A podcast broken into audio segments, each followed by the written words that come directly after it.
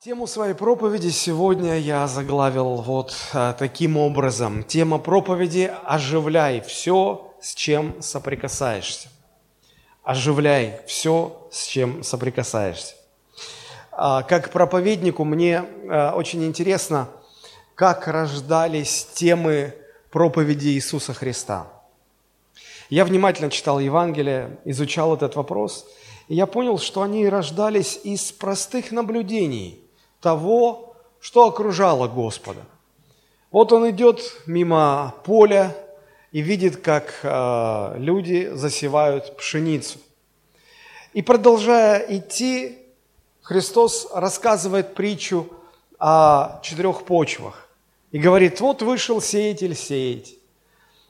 И сеял зерно, и одно упало при дороге, прилетели птицы, склевали его, другое упало на каменистую почву, третья упала в другую почву, и только четвертая попала в хорошую почву. То есть а, Христос а, привлекает внимание к тому, что окружает его, что он видит, что слышат люди вокруг, и начинает рассуждать на эту тему. Я подумал, что, наверное, да, актуальные и важные проповеди, они именно так и рождаются.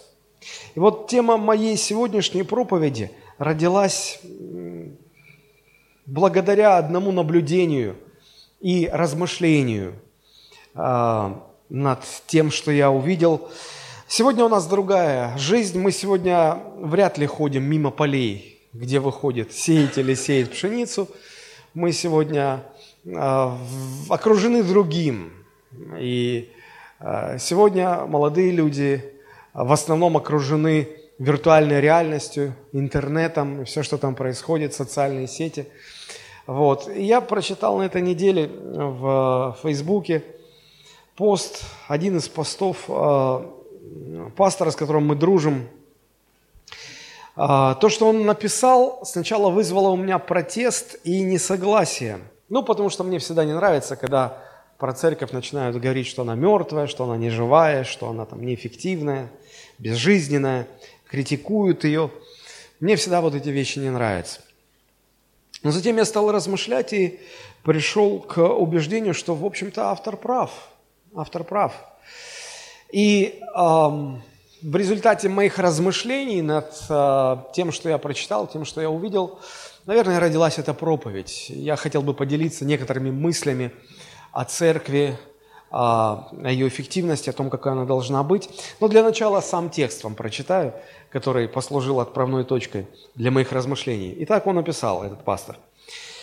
«А вот вы видите церковь, в которой в течение 10 лет присутствуют одни и те же 30-40 человек. В действительности вы видите неэффективную церковь. Люди, живущие по соседству, по сути не знают, что там происходит. В этой церкви нет жизни. Живая река не вытекает из нее. Такая церковь является совершенно ложным представлением Бога само условие живой воды в том, чтобы оживлять то, с чем она соприкасается. Наверное, отсюда и тема «Оживляй все, с чем соприкасаешься». Меня задела эта фраза. Такая церковь является ложным представлением Бога. На начальной библейской школе у нас был целый урок про церковь, и один из разделов этого урока мы рассматривали там образы или прообразы церкви. И мы говорили о том, что Слово Божие сравнивает церковь с домом духовным, где мы как живые камни устраиваем из себя дом духовный. Помните э, этот прообраз? Их много там. А, церковь сравнивается с невестой Христа, а, с Божьим стадом, где Богом поставленные пастыри или пастухи заботятся о стаде.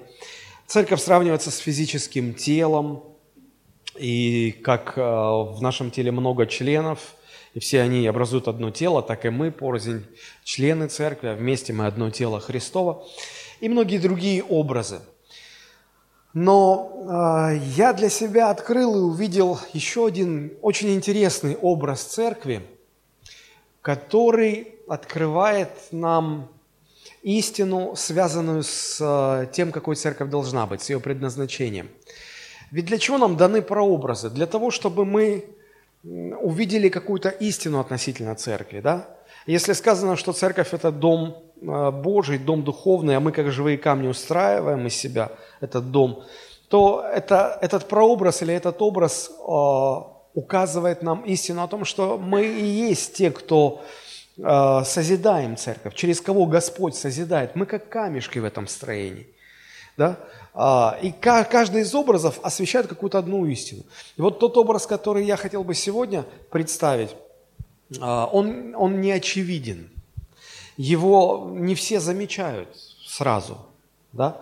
Вот. Но он, а, в свою очередь, открывает то, какой должна быть настоящая живая церковь. Вы скажете, ну, ладно, и что нам прок, какой нам прок, какая польза от того, что мы послушаем про еще один образ церкви. Но суть в том и заключается, что не просто ради э, размышлений, размышления ради размышлений, но я, я хочу показать вам этот образ, чтобы он осветил истину, ради которой он есть в Писании. И чтобы из этого образа нам сделать практические выводы, и потом их использовать в своей жизни и строить свою жизнь на основании этих выводов. Вот э, для начала хочу просто сформулировать этот образ, с чем э, Священное Писание сравнивает церковь. Послушайте внимательно. Я потратил определенное время для того, чтобы отточить эту формулировку, чтобы там было как можно меньше слов, но как можно больше смысла. У меня получилось следующее. Церковь – это вытекающая в мир река с живой водой. Эта река течет с небес. Соприкасаясь с землей, она разделяется на множество маленьких русел и ручейков, которые вытекают в этот мир. И поскольку вода в реке живая, то все мертвое, с чем соприкасается эта вода, оживает. А, в этом образе два ключевых момента. Первый заключается в том, что эта река обязательно вытекает наружу, в мир и орошает его. Второй ключевой момент заключается в том, что вода в этой реке живая, так что все, что она омывает, все мертвое, с чем она соприкасается, оно становится живым. Если из этого образа убрать эти два ключевых момента, он теряет всякий смысл, всякую силу. То есть наличие этих двух вещей в церкви делает ее сильной, живой, настоящей. Отсутствие этих двух ключевых моментов – по сути дела, указывает нам на две самые большие проблемы современной церкви. Что это за проблемы? Церковь не течет в мир, церковь не течет наружу, не орошает этот мир, не покрывает этот мир а, капиллярной системой а, вот этих вот ручейков, русел, чтобы орошать всю землю. И вторая проблема, даже если эта вода и течет в мир, она, она перестает быть живой. И от соприкосновения с ней ничто не оживает. И вот я хотел бы в дальнейшем рассмотреть эти два вот этих ключевых аспекта один за другим последовательно. И в заключении перед молитвой мы сделаем выводы, потом будем молиться. Итак, давайте начнем с первого момента. Церковь – это река, вытекающая в мир – вы скажете, а где этот прообраз? Где ты это увидел? Мы находим в Новом Завете о том, что церковь сравнивается с невестой, о том, что церковь сравнивается со стадом, но чтобы с рекой мы нигде это не находим. Но на самом деле, мне кажется, это вообще самое первое сравнение э, церкви с чем-либо. Это самый первый прообраз церкви, и мы его видим и находим э, в книге «Бытие», самая первая книга Библии, «Бытие», вторая глава, мы прочитаем 8 и 10 стихи. Откройте, посмотрите. Бытие 8, 10. Самое-самое начало, вторая глава с 8 стиха. «И насадил Господь Бог рай в Едеме на востоке, и поместил там человека, которого создал». Смотрите, а, Бог сотворил землю, на востоке, в восточной части земного полушария, Бог э, сотворил определенную территорию, которая была названа Эдем. Слово «Эдем» в переводе на русский означает место максимального удовлетворения и счастья, место максимального наслаждения. И вот в этом Эдеме Господь Бог э, насадил рай. Само слово «рай» на русский язык переводится как «сад». Это, это сад. А, то есть, смотрите, на востоке была территория, которая называлась Эдем, место максимального наслаждения. Внутри этой территории Господь сотворил сад и поместил туда человека в этот сад. То есть самое сердце местности, которое называется максимальное наслаждение удовлетворение. И а, значит, произрастил там из земли всякое дерево и так далее, и так далее. Десятый стих. Из Едема выходила река для орошения райского сада. И потом разделялась на четыре реки. Посмотрите, как интересно. А, я вижу здесь а, такие образы, что Эдем – это территория Божьего присутствия – это то место, где э, обитал сам Господь, потому что в Библии сказано, что э, Господь встречался с Адамом, и они гуляли в прохладе дня. Это было в Эдеме, на территории, где был Господь. Когда люди первые согрешили, то что э, в результате произошло? Бог их прогнал из Эдема – и поставил э, херувимов с мечами для того, чтобы они не вернулись туда, не попали. Почему? Да потому что эта территория общения с Богом стала для них закрыта. Они сами выбрали жить без Бога. И вот э, можно сказать, что э, райский сад – это прообраз церкви, потому что Бог туда человека поместил, чтобы возделывал он этот сад, как и мы – а, призваны созидать церковь, как духовные камни устраивать церковь, созидать. И вот из Едема, смотрите, 10 стих, из Едема, из Божьего присутствия выходила эта река, река живая, живой воды. Она орошала рай. Как мы говорим, что церковь жива и сильна Богом. И эта живая вода, эта Божья жизнь, она а, мощным потоком приходит в церковь, чтобы орошать ее, наполнять ее жизнью – и, казалось бы, здорово, хорошо. Проблема в том, что христиане здесь на этом ставят точку, а Библия точки не ставит. Там точка с запятой, видите? И потом, можете подчеркнуть все эти слова, и потом эта река разделялась на четыре реки, а они на более мелкие там ручейки и русла. То есть, а, выйдя, а, эта река должна выходить из церкви, за пределы Эдемского сада, за пределы Эдема и идти в мир, в тот мир, который так широко э, раскинулся перед Адамом и Евой, когда их Господь выгнал из сада, перед ними открылся этот большой-большой мир безбожия, жизни без Бога. И вот эта река должна через церковь протекать в мир, разделяясь на русло, рукава, ручейки, создавая такую вот капиллярную систему сосудиков, по которым должна течь Божья жизнь в этот мир. Смысл, смысл этого образа в этом и заключается, что церковь – это река, вытекающая в мир, река с живой водой. Она течет с небес, она проходит через церковь, и соприкасаясь с землей, с этим миром, миром жизни без Бога, она разделяется на ручейки, которые орошают этот мир, принося туда Божью жизнь. Рискну предположить, что это самый первый прообраз церкви, который мы находим в Священном Писании. А, и это действительно очень похоже на то, а, что из себя представляет церковь, потому что что сделал Христос? Он а, создал церковь на земле, да, а, она образовалась, и она состояла из людей, его учеников. И потом, что он сказал? «Я с вами, я здесь, церковь – столб и утверждение истины. Но на этом не заканчивается все. Я вас посылаю в этот мир.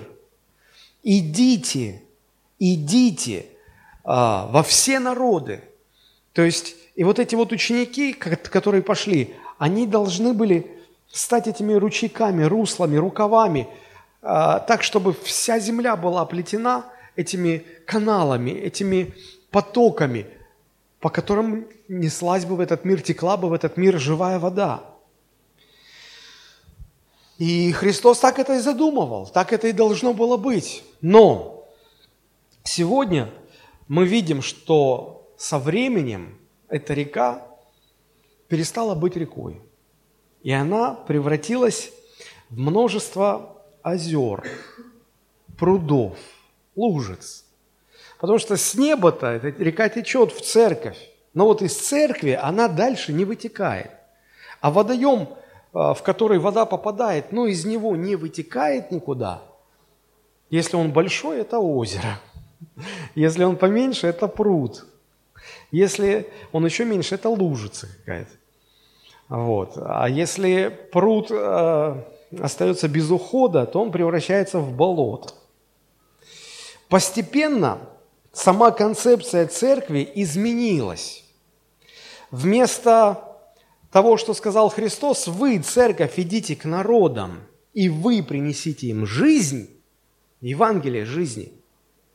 Эта концепция поменялась на совсем другую. Всякий, кто жаждет, приди к нам и пей. И вроде звучит-то духовно. Можно сказать, ну это же сам Христос сказал. Кто жаждет, иди ко мне и пей. Так проблема вот в чем. Мне кажется, что сегодня самая большая проблема церкви заключается в том, что церковь пытается быть Христом для этого мира. Вместо того, чтобы помочь этому миру соприкоснуться с живым Христом. Это Христос мог сказать, Всякий, кто жаждет, приходи к нему, ко мне и пей. У него была эта живая вода. У нас у церкви этой воды нет. И поэтому, когда мы говорим, придите и пейте, люди приходят, а пить-то нечего. В этом проблема. В этом проблема. Как только церковь меняет эту парадигму, вместо «мы идем в мир», на мир пусть приходит к нам, приходите и пейте. С этого начинаются все проблемы церкви. Потому что у нас живой воды нет. Живая вода или Евангелие, а, если можно так сказать, работает и оживляет только тогда, когда она течет в мир. Вот постарайтесь понять эту мысль, я сейчас пытаюсь ее развить и представить вам – во многих а, восточных народах мертвой водой называется вода, которая находится в закрытых водоемах. В Израиле есть мертвое море. Почему оно так называется? Потому что туда вода поступает, а из этого моря вода не выходит наружу. И вот закрытое пространство, закрытый водоем, стоячая вода, и э, в языке многих восточных народов такая вода называется мертвой водой. Живой водой называется проточная вода. А вода в текущей реке. Можете себе представить такую бурную горную реку. Не после дождя, урагана, когда вот это под потоки нечистот там с бревнами несется, а именно чистая, журчащая горная речка, воду из которой можно без всякого опасения пить. Мы были не так давно в Донбайе, и нам показывали источники, и говорили, чистейшая вода с ионами серебра, там можно просто пить. Я так и не поверил. Они смеются, местные жители, над нами. Я говорю, ну вот мы испорченные цивилизацией. Что-то вот, ну, ну не верится мне, что прямо вот оттуда можно пить. Вот. А, так вот, что я хочу сказать. Когда вода стоит, ну, вы можете даже дома опыт провести. Возьмите в банку трехлитровую, налейте воду и оставьте. Пусть она стоит. Месяц постоит, два месяца постоит, три месяца постоит. Что с ней будет происходить? Она начнет заваниваться. Да, если, ну, простите за такое слово, протухать начнет. Так вот, стоячая вода со временем начинает протухать и смердеть. Текущая в горной речке вода, она всегда живая. Она никогда не протухает, она никогда не становится вонючей какой-то или нечистой. Я для себя понял, что точно так же и Евангелие – если Евангелие начинает застаиваться в церковных стенах, то оно протухает, и перестает действовать. Лишь Евангелие, которое вытекает из церкви в мир, лишь оно оживает и оживляет все, с чем соприкасается. Причем чем быстрее, чем мощнее поток Евангелия, вытекающий из церкви, тем больше жизни это Евангелие несет. К сожалению, во все времена церковь стремилась к застою, неосознанно. А, наверное, как в этом мире по закону энтропии все стремится к беспорядку, если не приложена сила извне, наверное, точно так же, если внимательно не следить, не заботиться о церкви и бросить ее на, на произвол судьбы, то она неосознанно стремится к состоянию озера – даже первая Иерусалимская церковь не избежала этой участи. Они начали очень хорошо. И э, по, по, по оценкам некоторых историков, э, около половины жителей Иерусалима обратилась ко Христу, и они составляли эту церковь. Половина города, 50%. Где вы сейчас видите такие города? И вот много-много людей было в церкви.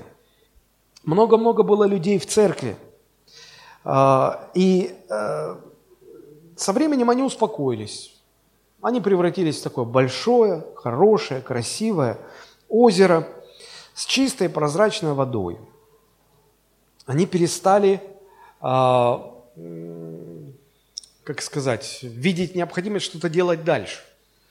Видимо, они стали забывать слова Христа, который сказал, вы будете мне свидетелями сначала в Иерусалиме, потом в Самарии, потом во всей Иудее и дальше до края земли. Вот на какой-то момент э, движение Евангелия остановилось. Когда останавливается движение Евангелия, что начинает происходить? Начинает попахивать. А, значит, э, с чем это связано? А, мы видим, что к тому времени а, начинаются первые гонения на церковь. Первые гонения на церковь, кого-то убивают, кого-то преследуют, и церковь становится меньше. И озеро, образно говоря, превращается в пруд. Дальше, больше, начинаются какие-то проблемы. Помните, а, там возникли проблемами, проблемы с вдовами. Вдовы еврейские, вдовы языческие. Там кому-то чего-то не докладывали. И начались эти суды-пересуды, а как правильно, а как неправильно. И знаете, если все так оставить, то любой пруд, он потихонечку начинает зарастать рясой, какой-то растительностью. Лягушки откуда-то появляются, начинают квакать. Они заквакали и в Иерусалимской церкви. И заквакали э, со временем так сильно, что уже пришлось собирать первый Иерусалимский собор церковный. Потому что по-другому решать проблему уже было невозможно.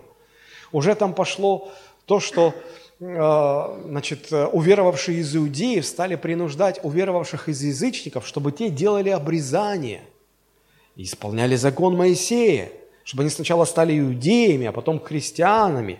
Якобы путь ко Христу через иудейство, через закон Моисея. Попытались решить все эти проблемы, но не видели самой главной проблемы. Проблемы в том, что нужно идти дальше – вы когда-нибудь видели лягушек э, в бурной горной реке? Нет. И ряса там тоже по поверхности воды не, не, не растет. Вот и я не видел. Такого не бывает там. И вот церковь из бурной, быстрой речки превратилась в стоячую воду. И в стоячей воде, э, в стоячей церкви, там очень мало новообращенных. Там люди практически уже перестали обращаться к Господу. Но вместо этого там очень много проблем, очень много взаимных претензий, очень много конфликтов, э, для решения которых нужно чуть ли не вселенские соборы собирать. И как Господь решает эту проблему? Очень просто. Он берет и разгоняет все это. Вот просто разгоняет. Поднимаются такие гонения, что в Иерусалиме а, остается лишь меньшая часть церкви, а большая часть верующих – вынуждены уходить, уходить во все стороны от Иерусалима. И ближайший пункт после Иерусалима – это Самария. И вот в результате этого пруд снова стал прочищаться, расширяться до состояния озера, до состояния реки, которая дальше должна была течь. И в конце концов Церковь превратилась вот в эти потоки, которые из Иерусалима устремились в мир течь дальше. И посмотрите, что, как это описывает э, книга Деяний апостолов. 8 глава, 4 стих. Написано, «Меж тем рассеявшиеся в результате гонений ходили и благовествовали Слово». Вот то, что и должно было быть без вот этого пинка. Но, я, как сказал уже, церковь э, подсознательно настремится к э, застою какому-то. Но нужно двигаться дальше. Я уже сказал, что очень важно заметить, что в застоявшейся церкви мало новообращенных и много проблем. А церковь, которая как река вытекает в мир, там проблем гораздо меньше. Их практически незаметно. И там очень много новообращенных, и там очень много радости, там совершаются какие-то чудеса, там что-то интересное происходит, там жизнь бурлит. Посмотрите, как а, об этом дальше сказано в книге Деяний, та же самая восьмая глава с пятого стиха. Смотрите. Ну, давайте прочитаем с четвертого. С четвертого. «А, «Между тем рассеявшиеся ходили и благовествовали Слово. Так Филипп пришел в город Самарийский, в Самарию пришел, как Христос и говорил. Сначала в Иерусалиме, потом в Самарии. И проповедовал им Христа. Смотрите, какой фурор это произвело. Народ единодушно внимал тому, что говорил Филипп, слыша и видя, какие он творил чудеса. Ибо нечистые духи из многих одержимых ими выходили с великим воплем, а многие расслабленные и хромые исцелялись. И была радость великая в том городе. Можно я задам вам маленький вопрос? Вы что-нибудь слышали о Филиппе, когда он был в Иерусалимской церкви? Ничего. Он где-то там затерялся среди тысяч таких же э, обращенных ко Христу, как и он – и вот там он был никем. Там как бы ничего не происходило, там как бы Господь ничего не делал через него. Стоило ему превратиться в ручеек, который стал вытекать в мир. Посмотрите, что произошло. Удивительно. Когда Филипп вышел и стал делать то, что он должен был делать, Евангелие, которое не действовало в нем через него там, в церкви. Оно получило эту живительную силу. Он проповедовал Христа всей Самарии. Народ ему внимал единодушно. Бог совершал чудеса. Бог совершал освобождение. Радость была великая. Друзья, мы как вода, нам нельзя застаиваться на одном месте. Если мы заставимся, мы начинаем протухать. Если бы Филипп так и не вышел бы, он бы так бы и, мы бы так и не знали про него бы ничего. Мы начинаем грызть друг друга, конфликтовать с друг другом. Оставаясь в такой вот стоячей церкви, со стоячим Евангелием, мы пытаемся жить этим Евангелием, пытаемся им жить. И знаете что? Страшно себе признаться в том, что оно не работает. Мы пытаемся, а оно не работает. И мы боимся даже самим себе в этом признаться. Мы как лицемеры делаем вид, что да нет, все работает, все хорошо. Мы забываем одну простую истину. Евангелие, если оно застоялось в церковных стенах, простите за такое сравнение, но оно протухает и перестает действовать. Лишь Евангелие, которое вытекает из церкви в мир – оно оживает, оно тогда только становится живой водой, оно тогда только действует. Причем чем быстрее, чем мощнее поток этой реки, тем больше жизни и силы в этом Евангелии. Очень парадоксальную вещь скажу, но это правда. Как бы это парадоксально ни звучало, но на территории церкви Евангелие работает хуже, чем где бы то ни было. Если есть самая плохая территория для того, чтобы Евангелие действовало, это церковь. Когда оно внутри заперто, оно перестает работать. Когда оно вытекает из церкви наружу, тогда оно несет жизнь, силу, и оно совершает удивительные вещи. Сегодня церкви закрылись сами в себе – и причитают, и жалуются, где чудеса, где исцеление, где Господь. Оно здесь не действует. Мне кажется, что вот в этом отношении самым точным образом для христианина является сравнение верующего с акулой. Неожиданно, правда? Но я попытаюсь объяснить. У всех рыб есть жабры. Мы-то как дышим люди? Наша среда обитания – это суша, да? мы, мы в, в атмосфере, мы в воздухе находимся. Да? И мы вдыхаем этот воздух, он попадает в легкие, они у нас внутри, здесь, в грудной клетке. И легкие представляют собой такие поверхности, испещренные капиллярными сосудами.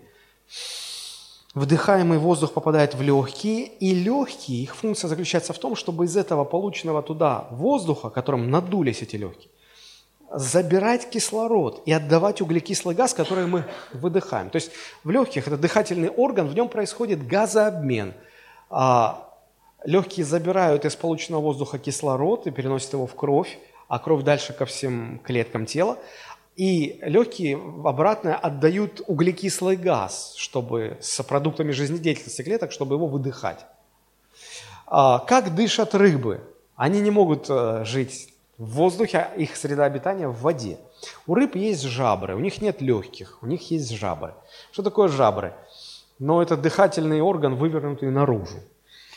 Так вот, если можно сказать. Вот. А, жабры по, по, по функции, по сути, выполняют ту же роль, как и, что и легкие в нашем организме. Они снабжены огромным количеством тончайших кровеносных капилляров, в которых происходит их газообмен. И вот жабры так устроены, что при движении потока воды, то есть рыба открывает рот и затягивает воду, и эта вода а, значит, затянутая в рот, она выходит, проходит через жабры. Да? Вот. И, а, значит, а, проходящий этот поток через жабры, жабры из этого потока, они вытягивают кислород и отдают обратно углекислый газ. Так рыбы дышат. Им, собственно говоря, не обязательно двигаться в воде. Достаточно создавать пониженную область давления, чтобы вода втягивалась и проходила через жабры. Так вот, у акул тоже есть жабры, но они работают совершенно по-другому. Для акулы характерна проточная вентиляция, если так можно сказать. Жабры омываются водой, которая заходит в рот во время движения акулы. И она выходит из жаберных щелей во время движения. Причем вода и кровь в капиллярных жаберных э, лепестках движется по принципу э, противотока. Если вода проходит вот так вот, то кровь в жабрах движется в обратную сторону, чтобы улучшить контакт и чтобы происходил этот газообмен. Но суть э, вот в чем. Э, суть вот в чем. Если акула останавливается в воде, она начинает задыхаться. То есть акулы не могут втягивать воду ртом. Им для того, чтобы происходило дыхание, нужно постоянно двигаться в воде. И вода, протекая через жабры, она э, приносит кислород. Так вот, любая акула, они даже спят в движении. Им постоянно нужно двигаться для того, чтобы жить. Иногда ученые вылавливают акул исследователи, да, для того, чтобы устанавливать э, спутниковые радиопередатчики. Их э, болтами прикручивают к массивным спинным плавникам. И вот акулу вылавливают, и чтобы э, вся эта процедура была закончена, требуется минут 20. Понятно, что акула за это время умрет, если ничего не сделает. Вот чтобы она не умерла, ее, значит, затаскивают на, на лодку, там, на поверхность, и в рот вставляют мощный шланг, два шланга с проточной водой. Так, чтобы с под большим напором эта вода заливалась в рот и, и вытекает она через жабры. То есть создается это проточное движение. Акула неподвижна, но шланги прокачивают воду, и она так может дышать. Эти акулы не погибают. Их потом с этими передатчиками пускают в воду и изучают их жизнь. Так вот, мы христиане как акулы. Если мы останавливаемся в церкви, мы начинаем задыхаться и умирать. Точно так же, как акула, даже в воде находясь, если она просто остановится в воде, казалось бы, что же она умирает, она же в воде. Ей движение нужно. Так и мы в церкви, находя, вот парадокс, находясь в церкви, мы можем умирать духовно. Если мы останавливаемся в движении, если мы не вытекаем из церкви, если мы не движемся. В этом смысле мы очень похожи на акул. И вот сидят такие акулы. Что делать, чтобы они как-то выжили, не умерли? Вставляешь им шланги и прокачиваешь проповедями.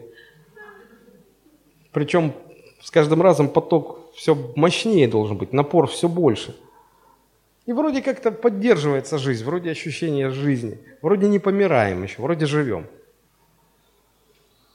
Вот и я, наверное, сейчас такой вот шланг, который...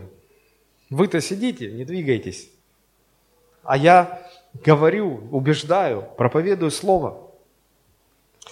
Ну что, акулы христианского мира? Нам нельзя сидеть. Нам нельзя останавливаться. Нам нужно двигаться. Без движения мы умираем. Я подумал, не это ли имел в виду апостол Павел, когда говорил известные такие слова, не в первом послании Коринфянам 9.16 написано, 1 Коринфянам 9.16. Он говорил, если я благовествую, то нечем мне хвалиться, потому что это необходимая обязанность моя. И горе мне, если не благовествую. Примерно то же самое могла бы сказать акула.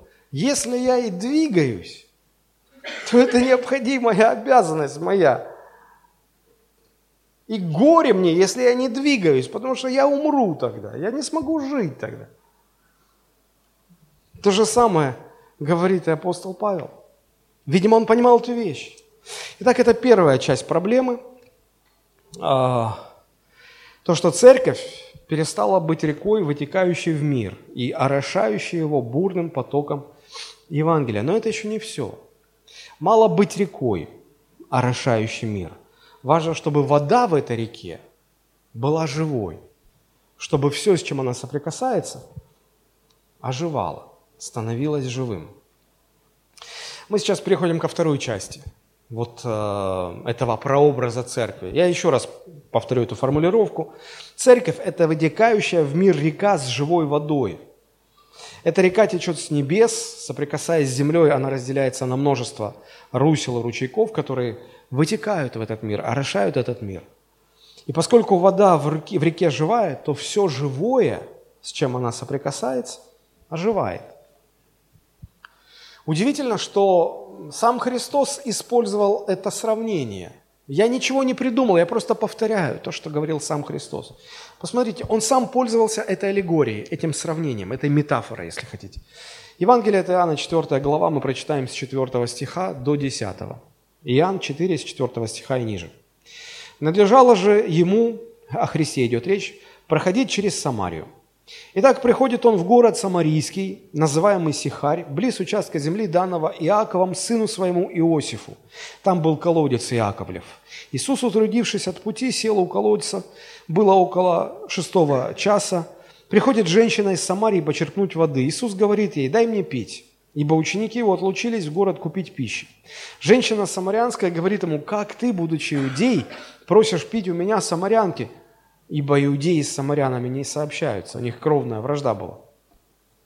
Иисус сказал ей в ответ, если бы ты знала дар Божий, и кто говорит тебе, дай мне пить, то ты сама просила бы у него, и он дал бы тебе что? Воду живую. Мало орошать мир – чтобы река, как, чтобы церковь как река орошала мир. Важно, чтобы вода в этой реке была живой. И Христос говорил, я могу дать эту живую воду. У Него она есть. Женщина, если читать дальше эту историю, мы видим, что женщина не, не поняла, о чем идет речь. Впрочем, как и многие другие не понимали Христа, когда Он говорил. Но понимать было даже не обязательно. Потому что все, кто соприкасался с Христом, с этой живой водой, они все оживали. Или, если хотите, заражались жизнью. Наверное, это более точное сравнение. А, я помню, я читал а, книгу Робертса Лайердена «Божьи генералы». Давно-давно. А, их несколько, он выпустил несколько серий этих книг, которые повествуют о разных Божьих генералах. И вот я не помню, о ком там шла речь, я не вспомню фамилию, но мне а, запомнился вот тот случай, о котором я хотел бы рассказать. А, этот евангелист проповедовал, по-моему, в Африке. среди племени, которое а, ну, было заражено холерой. И он проповедовал им Евангелие, он молился за исцеление, и многие исцелялись. И однажды, а, по-моему, это были э, кто-то из представителей власти в этой стране, а ему задали вопрос, вы так много времени проводите среди этих зараженных людей, вы не боитесь сами заразиться? Он говорит, я не боюсь сам заразиться, потому что это не я от них заражаюсь, это они от меня заражаются жизнью. Он говорит, вы можете даже такое, давайте проведем такой эксперимент, он сказал. Говорит, вот я открою ладонь свою. Вы можете поместить туда ту холерную палочку. Потом посмотрите под микроскопом, что с ней происходит. Они так и сделали. И они через э, пипеточку там влили раствор с э, холерной палочкой. Они видели, что эта холерная палочка живет несколько секунд, 10-15, и потом она умирает. Они добавили еще тот же самый результат. То есть зараза, попадающая на руку этого человека, умирала. Не он заражался болезнью. Жизнь, которая была в нем, побеждала смерть. Это то, что происходило со Христом. А, давайте откроем Евангелие от Матфея, 14 глава, 35-36 стихи. Это лишь несколько свидетельств того, что происходило в земной жизни Иисуса Христа. Жители того места, узнав Его, о Христе идет речь, послали во всю окрестность и принесли к Нему всех больных. Вы можете представить? Всех больных принесли. И просили Его, чтобы только прикоснуться к краю одежды Его. Там не было никаких проповедей об исцелении, никаких условий, семь шагов к исцелению, что-то еще. Там, там просто не нужно было интеллектуально работать над этим делом, исповедовать исцеление, называть несуществующее как существующее, твердо стоять в вере. Надо было просто прикоснуться. Смотрите, написано, и которые прикасались к нему, исцелялись. Почему? Потому что все мертвое, с чем соприкасается живая вода, она оживляет это мертвое. И они исцелялись, они выздоравливали. Еще одно место такое, их много на самом деле. Марк 6 глава, 56 стих. «И куда ни приходил он, в селение ли, в города ли, в деревне ли, клали больных на открытых местах и просили его, чтобы им прикоснуться хотя бы к краю одежды его, и которые прикасались к нему, исцелялись. Он заражал жизнью, он был этой рекой, в которой была живая вода. И, и люди приносили всех больных, хромых, всех проблемных людей и подставляли их под этот поток, только прикоснуться. И это живая вода, оживляла все мертвое, с чем соприкасалась. Там была одна интересная женщина, о которой повествует евангелист Матфей, 9 глава, с 19 по 22 стихи. Матфей 9, 19. «И встав, Иисус пошел за ним, и ученики его. Там один человек попросил, чтобы Иисус пошел за дочь его помолился, она умирала. И вот Иисус пошел во время движения. А, что происходит? Вот женщина, 12 лет страдавшая кровотечением – 12 лет страдала. В других местах сказано, что она обошла всех врачей, истратила все состояние свое, но ни, ничто не помогло. 12 лет она страдала этой болезнью. Подойдя сзади, прикоснулась к краю одежды его. А у евреев были такие накидки. И на концах накидки были такие вот, как называют, не знаю, ну, бахрома или бубоны, кисточки такие, вот такое что-то. Да? И вот она, она за эту кисточку просто ухватилась, за край одежды его. Смотрите. «Ибо она говорила сама в себе, если только прикоснусь к одежде его, выздоровею». Иисус же, обратившись и увидел ее, увидев ее, сказал, «Дерзай, черь, вера твоя спасла тебя». Женщина с того часа стала здорова. Все, все, к чему, все мертвое, к чему прикасается эта живая вода – оживает. Оживает. Можно было бы приводить еще множество примеров этого простого факта. Христос пришел в этот мир, и Он был как движущая движущийся поток, бурлящий поток реки, по руслу которого текла живая вода. И все, что с ним соприкасалось, оживало, становилось живым. Соприкасалось тело, люди исцелялись, уходили болезни.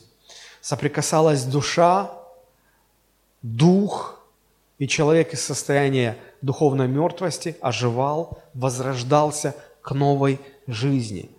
Удивительно, но то же самое происходило с учениками Иисуса Христа. То же самое. Потому что они были продолжением этой реки. Просто новым руслом, новым потоком. Посмотрите, как, что мы читаем о Петре. Деяние, 5 глава, 12 стих и ниже. Руками же апостолов совершались в народе многие знамения и чудеса. И все единодушно пребывали в притворе Соломоновом, из посторонних же никто не смел пристать к ним, а народ прославлял их. Верующих же более и более присоединялось к Господу множество мужчин и женщин, так что выносили больных на улицы, слушайте внимательно, полагали на постелях и кроватях, дабы, хотя тень проходящего Петра осенила кого из них. Обратите внимание, проходящего Петра. Нам нужно двигаться в потоке, в русле реки. И вот если в этом русле живая вода, то даже тень этой живой воды, которая падает на что-то мертвое, оживляет это мертвое. Это вообще удивительно. Недалеко от этого ушел и апостол Павел. Там было примерно то же. Читаем. Деяние 5.32 о, простите, Деяние 19, 11, 12. Деяние 19 глава с 11 стиха. «Бог же творил немало чудес руками Павла, так что на больных возлагали платки и опоясания с тела его, и у них прекращались болезни, и злые духи выходили из них». То есть на, на Павла клали платок, даже не написано, что он молился за него – с него снимали пояс и давали просто, чтобы соприкоснулся больной человек, просто коснулся этого. И те, кто касались, исцелялись. То же самое, что было со Христом. То есть, смотрите, тень проходящего Петра, платки и опоясания с тела апостола Павла. Они были этой живой водой, с которой, соприкасаясь, мертвая оживала. А вот еще одна интересная история из Ветхого Завета – 4 царств, 13 глава, с 20 по 21 стихи. «И умер Елисей». Деяние. Ой, простите, 4 царств, 13, 20. Елисей был большим-большим пророком, Божьим человеком, в котором была эта живая вода. И посмотрите, умер Елисей, ну, умирают даже Божьи люди. И похоронили его. Полчища моавитян пришли в землю в следующем году. То есть уже год как был захоронен Елисей. А хоронили евреи э, не в, как в России, в гробах, да, а в пещерах. В пещерах. Вот. И смотрите, 21 стих. «И было, что когда...» Это через год уже, после похорон. «И было, когда погребали одного человека, просто как шла траурная процессия. А, нужно было похоронить в пещере. Ну и вот оказалось, что рядом была пещера вот этого Елисея то увидев это полчище, они увидели мавитяне там скачут на конях. Они испугались. Смотрите, э, погребавшие бросили того человека в гроб Елисея. Они не донесли просто даже. Они испугались. И вот первый гроб, какой попался, они просто бросили туда. Ну все, он мертвый, ну уже тут своей жизни надо спасать. Бросили в гроб Елисея. И он при падении своем коснулся костей Елисея. И, Боже мой, ожил и встал на ноги свои. Как это вместить, Боже? Как, как это понять? Дело в том, что Божьи люди должны иметь в себе живую воду. Так, чтобы все, что соприкасается с носителем этой живой воды, все мертвое, что соприкасается, оживало. Платки, пояса, даже тень, обычная тень. Да что там тень? Мертвые кости давно умершего Божьего человека. Я так и слышу, как кто-то уже сейчас про себя думает, ну так, пастор, ну так ну, правильно же православные делают, что мощам поклоняются. Ну вот же, ну, ну смотрите. Православные поклоняются мощам, харизматы поклоняются платкам. Вы не слышали, как а, через интернет продают платки, за которые помолился какой-то великий телеевангелист? Значит, ты покупаешь этот платок, ты кладешь на, на больного, и тот должен исцелиться. Ну и чем мы отличаемся от православных-то? Разностью материала. Вот. Только знаете что? Не от этих мощей, не от этих платков ни один мертвый не встал, не воскрес и не пошел жить дальше. Ни в православии, ни, ни у нас, ни в харизматических церквях. Потому что дело здесь не в самих платках, не в этих мертвых костях, не в тени этого апостола Петра. Все это нам написано как образы.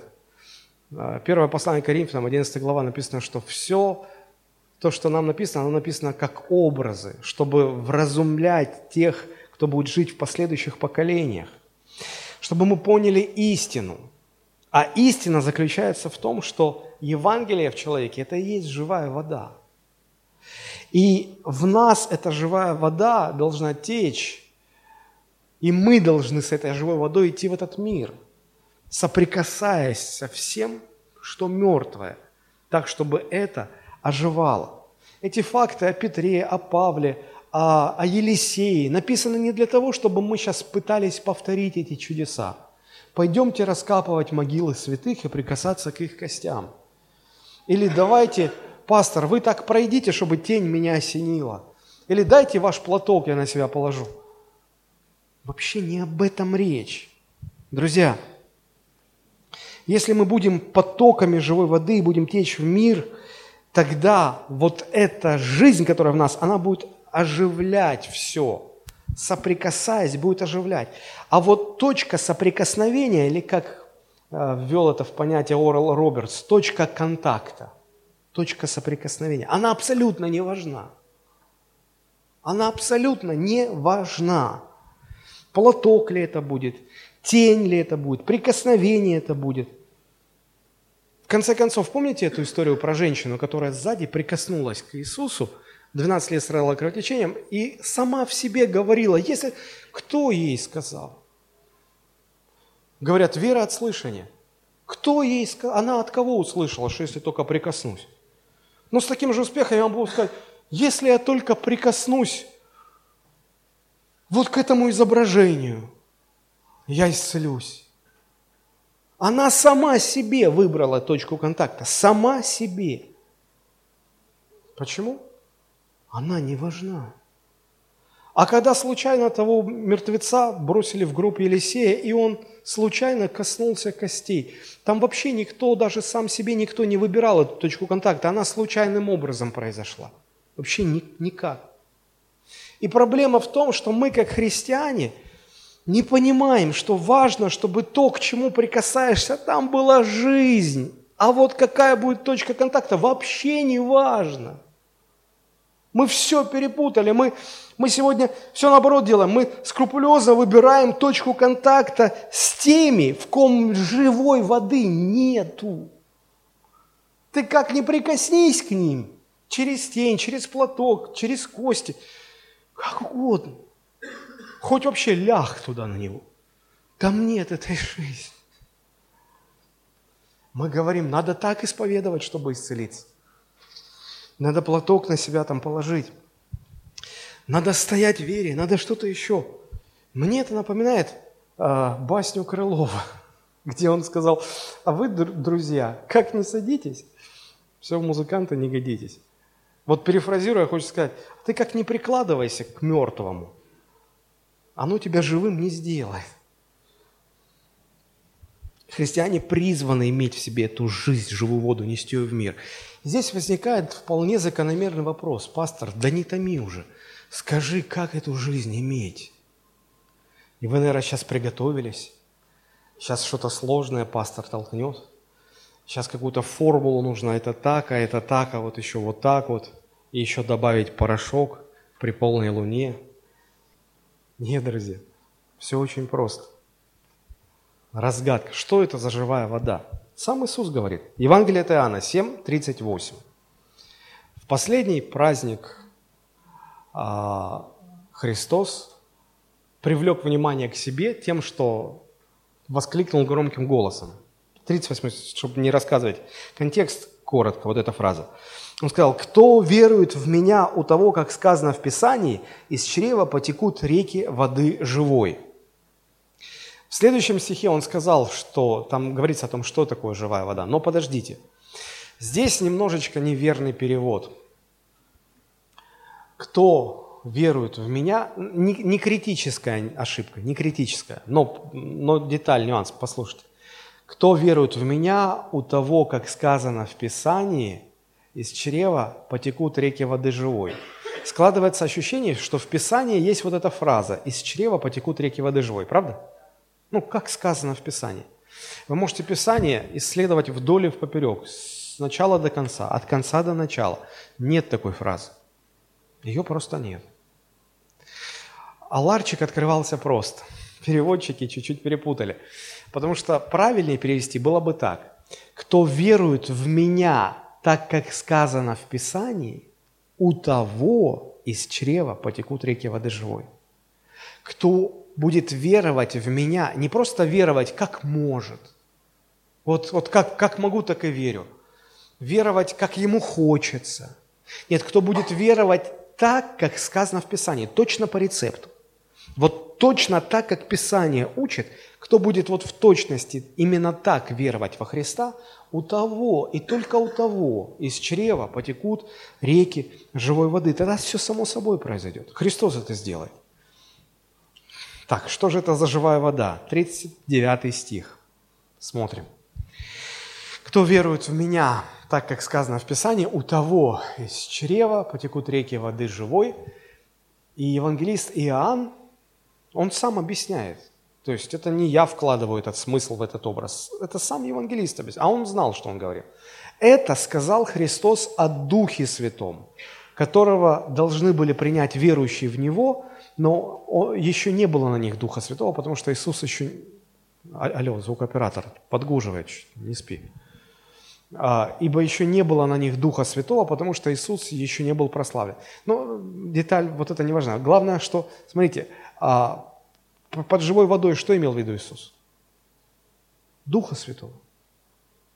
То есть Дух Святой – это и есть эта живая вода. Он и есть эта сила, он и есть эта жизнь. Все, что с ним соприкасается, мертвое, все оживает. Святой Дух и есть эта жизнь. Вы скажете, не может быть так просто. Если все так просто, то почему все так сложно? А потому что сложность в другом. Сложность в том, сложность с получением Святого Духа. Объясню. Деяние 5.32. Пока вы открываете, Деяние 5.32. Это место, когда а, значит, фарисеи взяли Петра и, и Якова и Иоанна, а, Петра и Иоанна, по-моему, и привели в Синедрион, и, значит, а, упрекали их, говоря, что мы вам запретили проповедовать об имени Христа, вы это все делаете.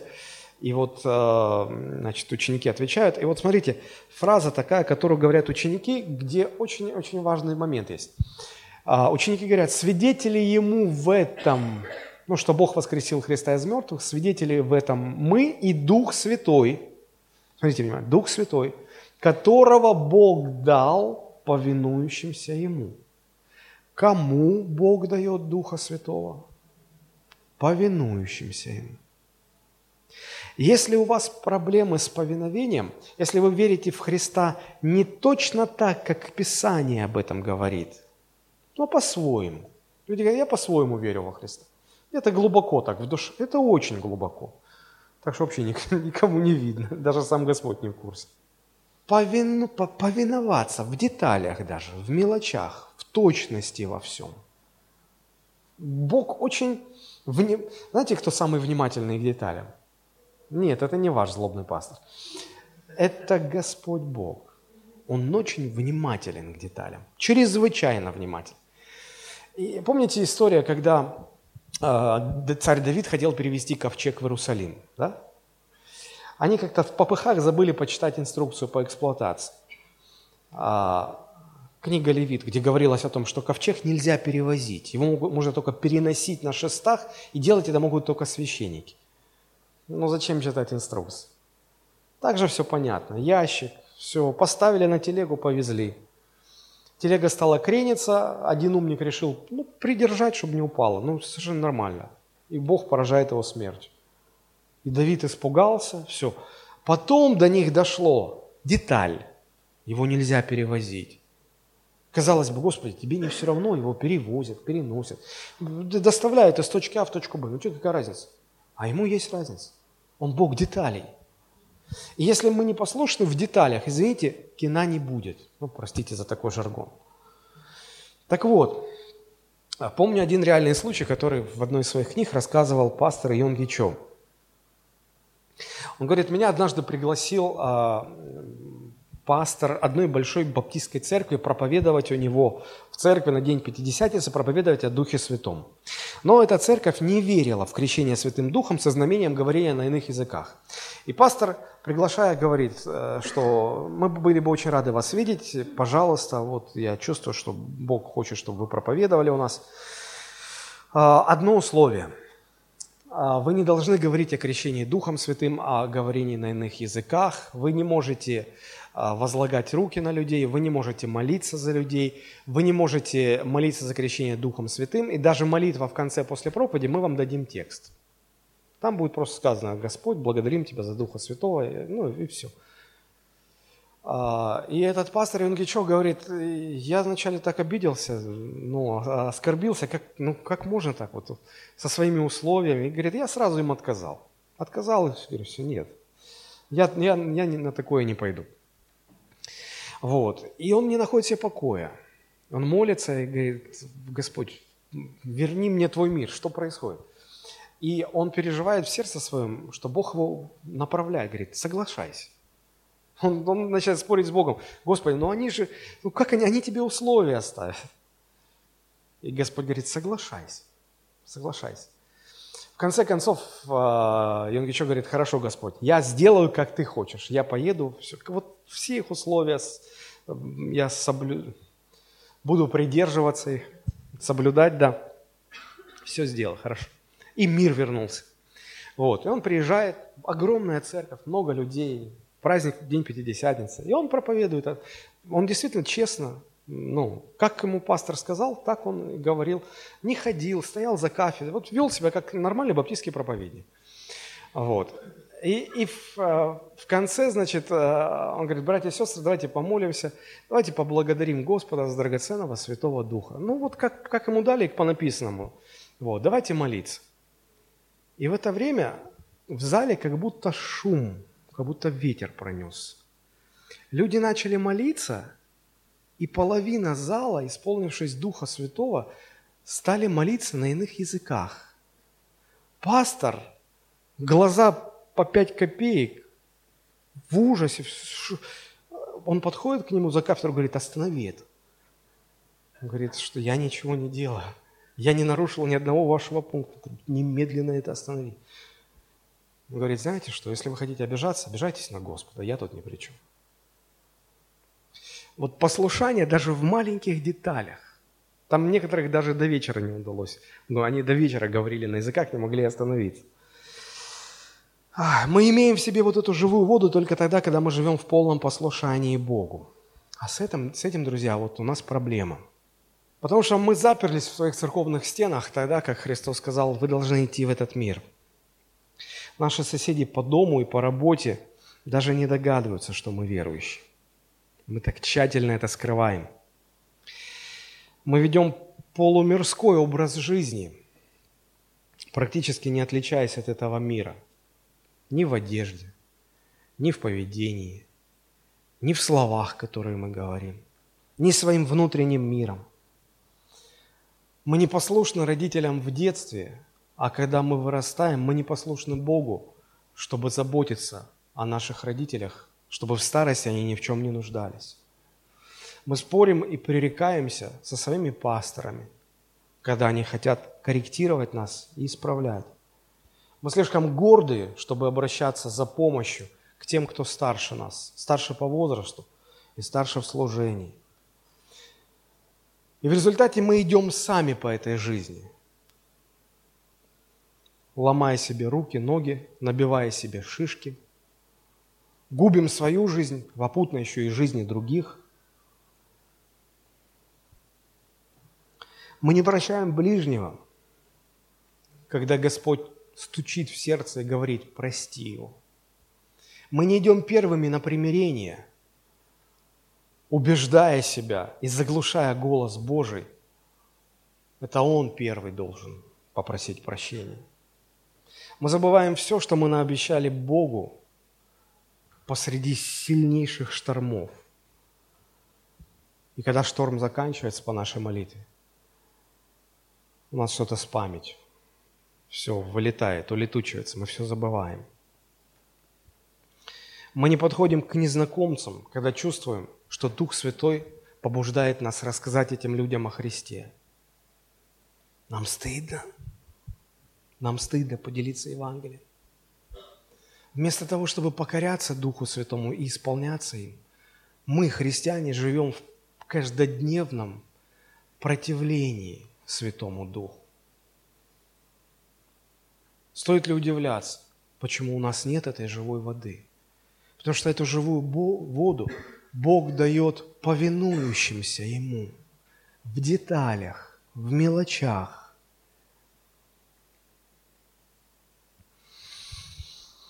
Я недавно услышал свидетельство одного а, проповедника, Крис Валатон, может быть, вы его знаете, из церкви Вифиль.